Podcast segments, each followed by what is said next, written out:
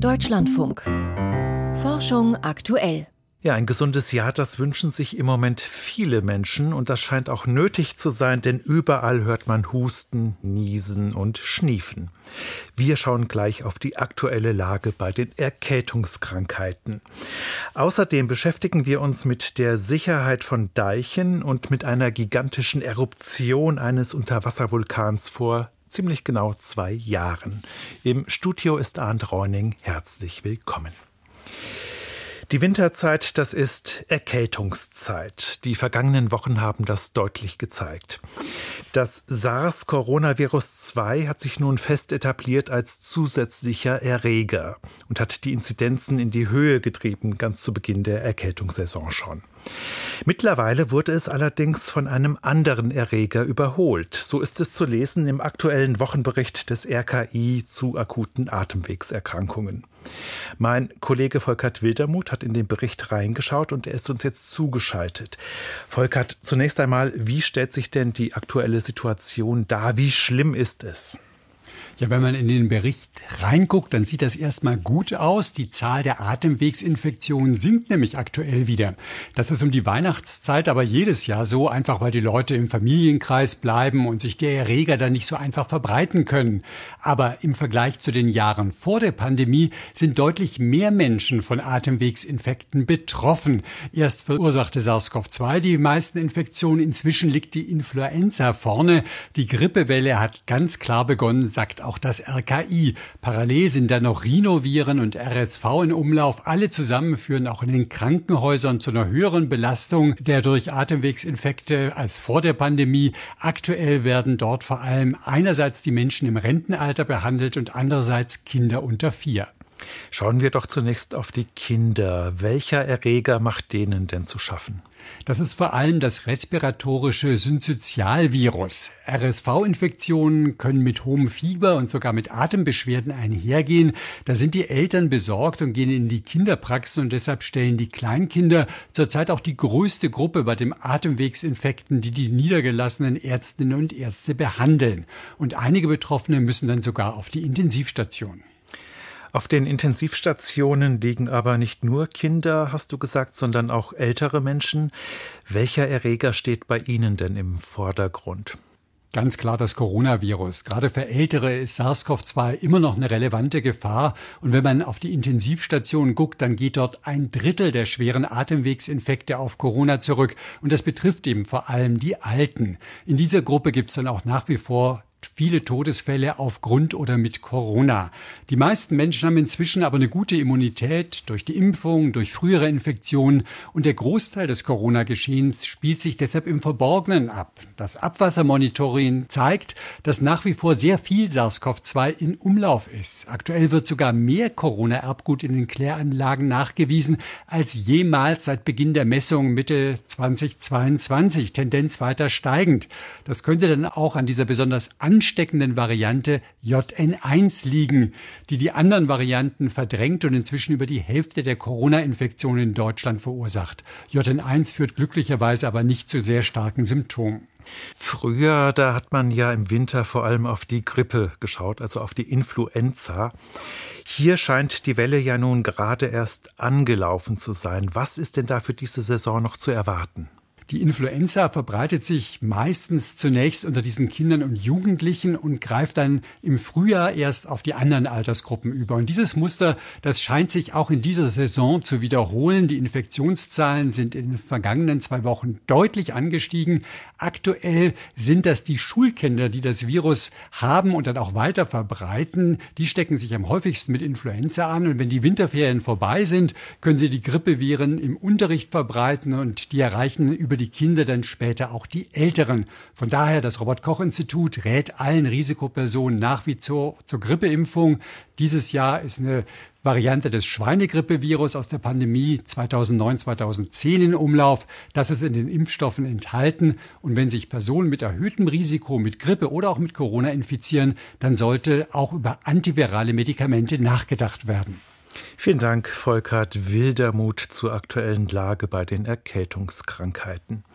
Und auch ein anderes typisches Winterphänomen hält weite Teile des Landes in seinem Griff, das Hochwasser.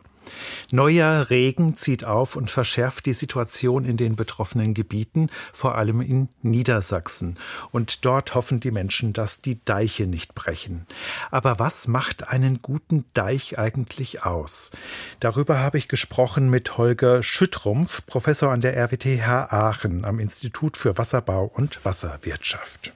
Herr Schüttrumpf, seit Wochen fällt der Regen. Die Deiche müssen einer Dauerbelastung standhalten. Wie verändern sie sich denn unter dieser Bedingung? Ja, was passiert? Die Wasserstände steigen an und in dem Moment, wo die Wasserstände halt wirklich an den Deich kommen, fängt natürlich erst das Wasser an, auch in den Deich langsam einzusickern. Und ähm, wenn jetzt die Belastung auf die Deiche weiter steigt, sprich die Wasserstände gehen weiter hoch, dann führt das zum Schluss dazu, dass sich der Wassergehalt im Deich verändert. Das führt zu einer Veränderung der Festigkeit und dadurch weicht der Deich dann eben auf. Das ist genau das, was wir momentan an einigen Deichen dann auch sehen. Wie sollte denn ein Deich gebaut sein, damit er dem Wasser möglichst lange standhält? Na, ideal wäre es natürlich, wenn ein Deich möglichst dicht ist. Sprich, er hat eine Dichtungsschicht, da können wir entweder eine sogenannte Außendichtung nutzen oder eine Innendichtung. Die soll im Wesentlichen vermeiden, dass größere Wassermengen dann auch durch den Deich durchsickern können. Dann braucht ein Deich einen sogenannten Stützkörper, also Masse, um einfach auf den großen Wasserdrücken standhalten zu können.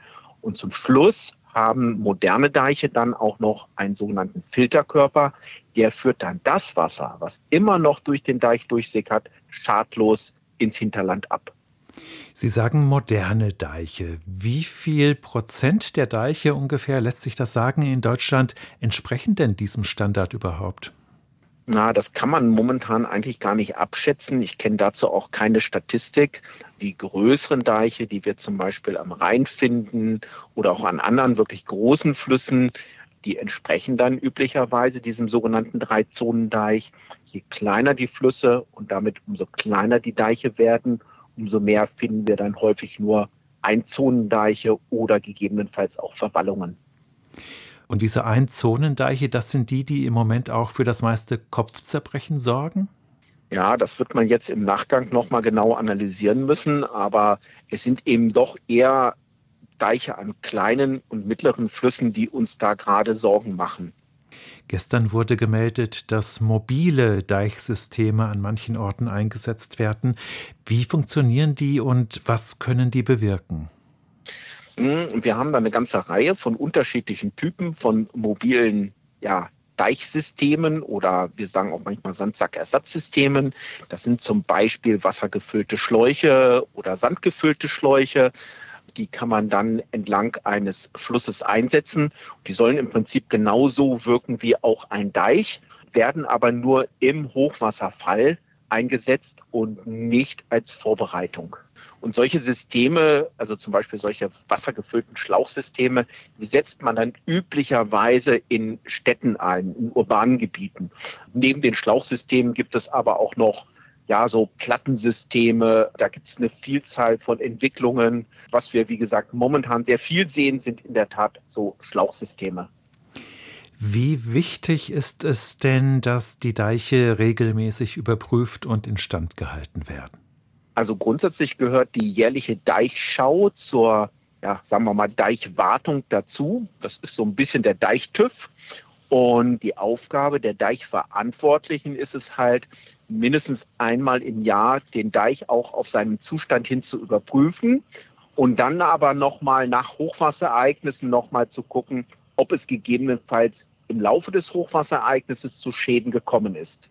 Und die müssen dann natürlich auch entsprechend repariert werden. Das heißt, da wartet wahrscheinlich auf die Verantwortlichen jetzt noch eine Menge Arbeit, wenn das Hochwasser wieder zurückgegangen ist. Ja, natürlich. Also grundsätzlich muss jeder Deich, der jetzt eingestaut war, nochmal geprüft werden. Es muss geprüft werden, ob die Deichoberfläche, also zum Beispiel die Grasnarbe in Ordnung ist, ob es zu Veränderungen am Deich gekommen ist, zum Beispiel Verformungen, ob Schäden aufgetreten sind, auch teilweise durch Treibgut. Und äh, das muss man machen, sobald das Wasser dann auch wieder gesunken ist und man dann auch selber gefahrlos auch wieder an den Deich rankommt. Zur Sicherheit von Deichen war das Holker Schüttrumpf von der RWTH Aachen. Auslese. Kompakt. Der Sachbuchtipp von Martin Hubert. Stress nervt. Aber wenn man ihn wieder abbaut, macht er uns leistungsfähig und hilft, Herausforderungen zu bewältigen. Das zumindest sagen Stressforscher. Dass man sich dafür aber Tiere und Pflanzen zum Vorbild nehmen sollte, dürfte den meisten weniger bekannt sein. Nachlesen kann man das jetzt in dem Buch Die unglaubliche Kraft der Natur, wie Stress Tieren und Pflanzen den Weg weist. Die Biologin Madeleine Ziege fasst Stress darin als ein universelles Naturprinzip auf, das die Überlebensfähigkeit fördert und Chancen eröffnet. Sie schreibt Stress aus Sicht der Evolutionsbiologie entsteht immer dann, wenn sich die Fitness reduziert. Je besser ein Lebewesen an seine Umwelt angepasst ist, desto höher ist die Chance, lange zu leben und sich häufig fortzupflanzen.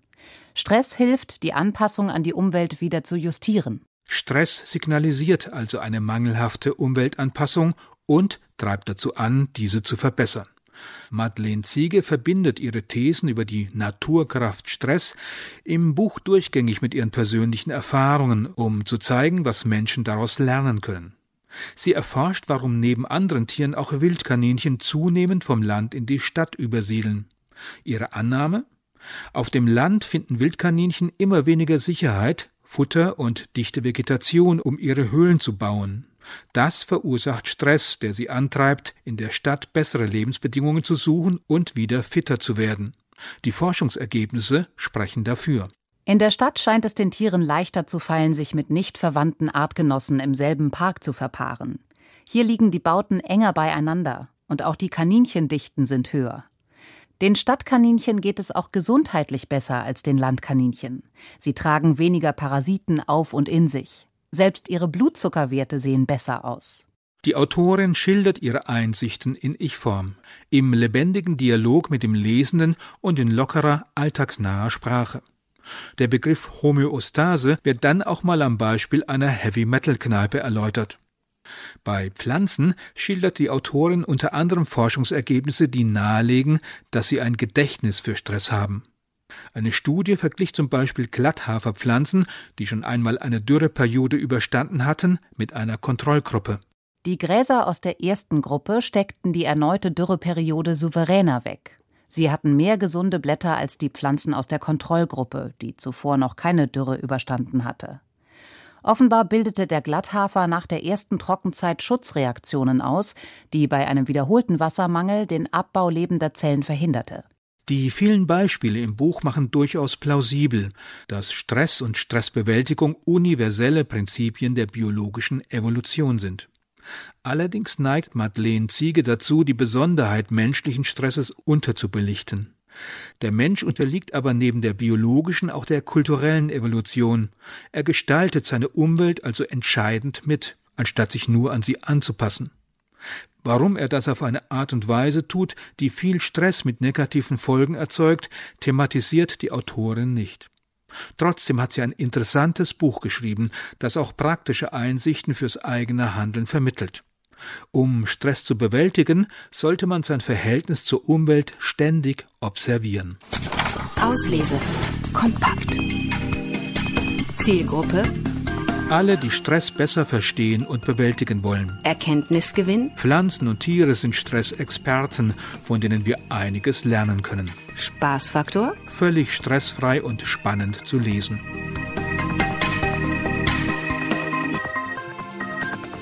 Martin Hubert besprach das Sachbuch Die unglaubliche Kraft der Natur, wie Stress Tieren und Pflanzen den Weg weist, verfasst von Madeleine Ziege.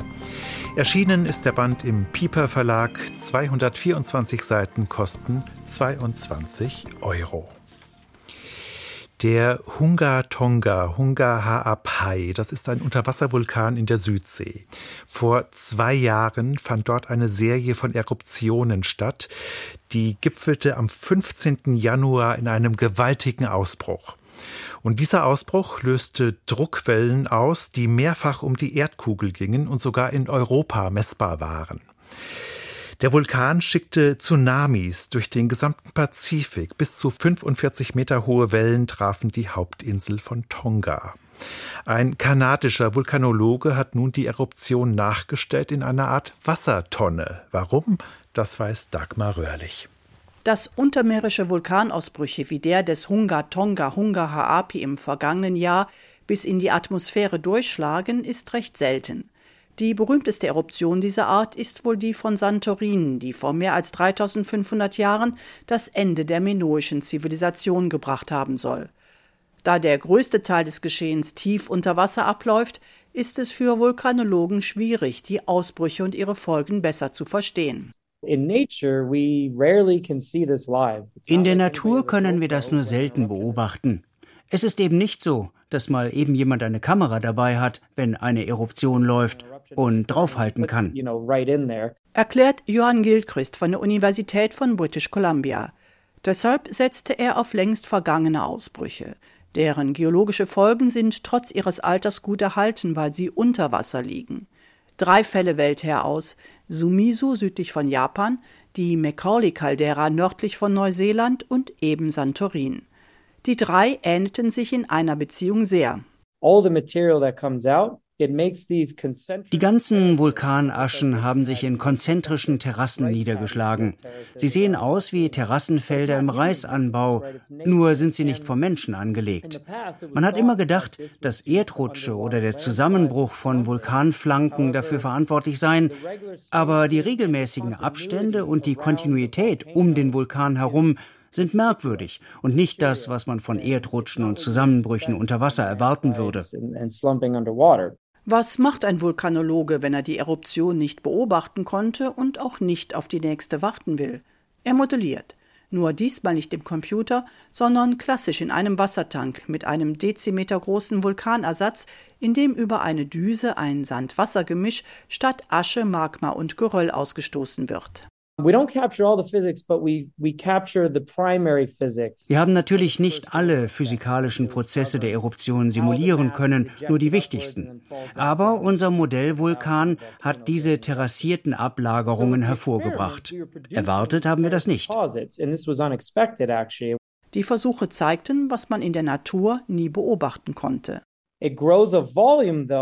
Die Eruptionswolke wächst, beginnt sich abzuflachen und zu deformieren, bildet einen donutförmigen Ring, der dann unter der Schwerkraft kollabiert und zurück zur Oberfläche stürzt, wo er sich konzentrisch ausbreitet und eine Terrasse bildet.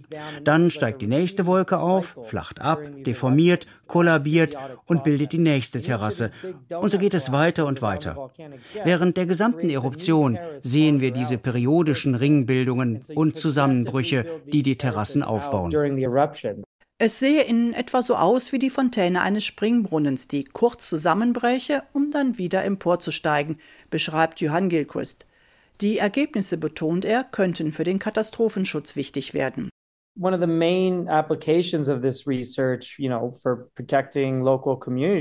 der wichtigsten Anwendungen wäre, den Leuten zu sagen, dass sie bei einem Ausbruch nicht nur mit einem Materiestrom rechnen müssen, sondern dass das in Pulsen geschieht. Und wenn man die Charakteristik des Vulkans besser versteht, kann man letztendlich vorhersagen, in welchem Rhythmus die Eruptionswelle zusammenbricht und entsprechend Tsunamis hervorruft. Im Zusammenspiel mit der Topographie des Meeresbodens und der Inseln könnte das Risiko von Tsunamiwellen dann besser abgeschätzt werden. Dafür allerdings müssen die Vulkanologen noch viel verbessern, etwa in ihrem Verständnis der Physik und bei der Beobachtung der Vulkane selbst. Ein Vulkan in der Wassertonne vorgestellt von Dagmar Röhrlich. Und damit kommen wir zu den Wissenschaftsmeldungen des Tages mit Lucian Haas. Erstmals ist ein Eisbär an der Vogelgrippe gestorben. Das hat die Umweltbehörde des US-Bundesstaates Alaska gemeldet. Der tote Bär wurde in der Nähe von Utqiagvik gefunden, einer der nördlichsten Gemeinden Alaskas. Es gilt als wahrscheinlich, dass der Eisbär die Kadaver infizierter Vögel gefressen hat.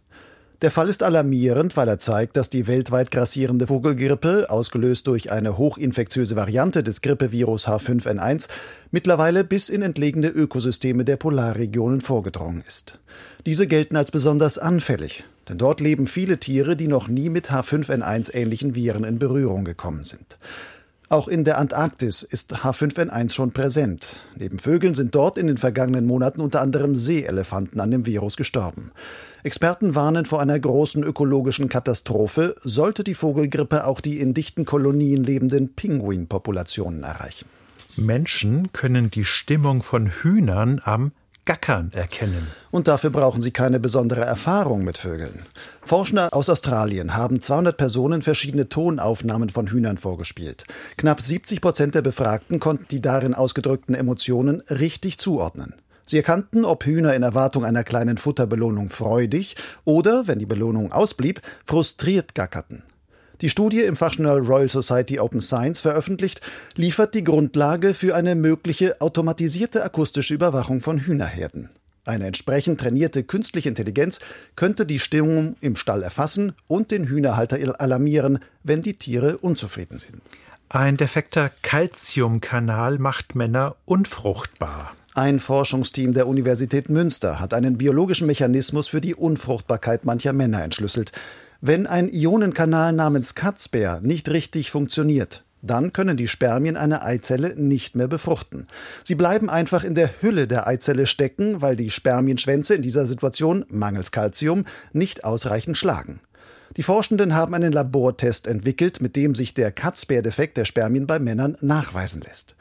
Der Kinderwunsch von betroffenen Männern oder Paaren kann dann nur mit einer speziellen Methode der künstlichen Befruchtung erfüllt werden. Dabei wird ein Spermium direkt in die Eizelle injiziert. Ein Riesenrätsel ist gelöst. Nahe der kleinen Ortschaft Cern Abbas in der südwestenglischen Grafschaft Dorset sind die Umrisse eines 55 Meter großen nackten Mannes, der eine Keule schwingt, in den Kalkstein geritzt. Der Ursprung des weithin sichtbaren Scharbildes galt bisher als rätselhaft und wurde von einigen Historikern den Kelten zugeschrieben. Ein Forschungsteam der University of Oxford präsentiert nun im Fachmagazin Speculum neue Erkenntnisse. Demnach entstand der Riese von Cern Abbas im 10. Jahrhundert. Er soll den klassischen Helden Herkules darstellen. Die Figur diente damals als Markierung eines Appellplatzes des angelsächsischen Heeres für den Kampf gegen angreifende Wikinger. Forellen gelten in Deutschland erstmals als gefährdete Fischart. Das geht aus der neuen roten Liste für Süßwasserfische und Neunaugen in Deutschland hervor, die das Leibniz-Institut für Gewässerökologie und Binnenfischerei in Berlin präsentiert hat. Neben den Forellen wurden 20 weitere Fischarten auf die rote Liste gesetzt. Damit gelten mittlerweile mehr als die Hälfte der einheimischen Arten als gefährdet oder in 10 Prozent der Fälle bereits als ausgestorben oder verschollen. Sternzeit, 3. Januar. Sternschnuppen aus einem vergessenen Sternbild. In der kommenden Nacht huschen etliche Sternschnuppen über den Himmel. Es ist der Strom der Quadrantiden nach dem Sternbild Mauerquadrant, das allerdings auf modernen Sternkarten nicht mehr zu finden ist. Der französische Astronom Joseph de Lalande hatte diese Figur vor rund 200 Jahren an den Himmel gesetzt. Sie leuchtete im Grenzbereich der Sternbilder Bootes, Herkules und Drache. Zwar war der Mauerquadrant lange Zeit in Sternwarten von größter Bedeutung, um die Position eines Gestirns zu bestimmen, doch als Sternbild hat er sich nicht durchgesetzt. Bevor die Himmelskugel offiziell in Sternbilder eingeteilt wurde, hatten Astronomen immer wieder versucht, neue Figuren einzuführen. Die hatten aber nur selten Bestand. Der Mauerquadrant ist das bekannteste der wieder verschwundenen Sternbilder. Das verdankt er dem Sternschnuppenstrom, der jedes Jahr am Himmel den Anfang macht. Die Quadrantiden entstehen, wenn Staub und Steinchen mit fast 150.000 Kilometern pro Stunde in die Atmosphäre eintreten und verglühen. Sie stammen wohl von einem Kometen, den der Amateurastronom Dan Machholz entdeckt hat. Es lohnt sich heute und morgen Nacht ab etwa 3 Uhr bis zum Dämmerungsbeginn am Osthimmel Ausschau zu halten. Die Quadrantiden kommen aus dem Bereich unterhalb der Deichsel des großen Wagens. Es lassen sich bis zu einem Dutzend Leuchtspuren pro Stunde erwischen dass ein stiller Wunsch beim Anblick einer Sternschnuppe mit etwas Glück in Erfüllung geht, gilt auch noch im neuen Jahr. Und damit geht Forschung aktuell zu Ende. Im Studio war heute Arndt Reuning. Ich sage vielen Dank fürs Zuhören. Mehr Wissenschaft auf die Ohren gibt's in der Deutschlandfunk Audiothek App.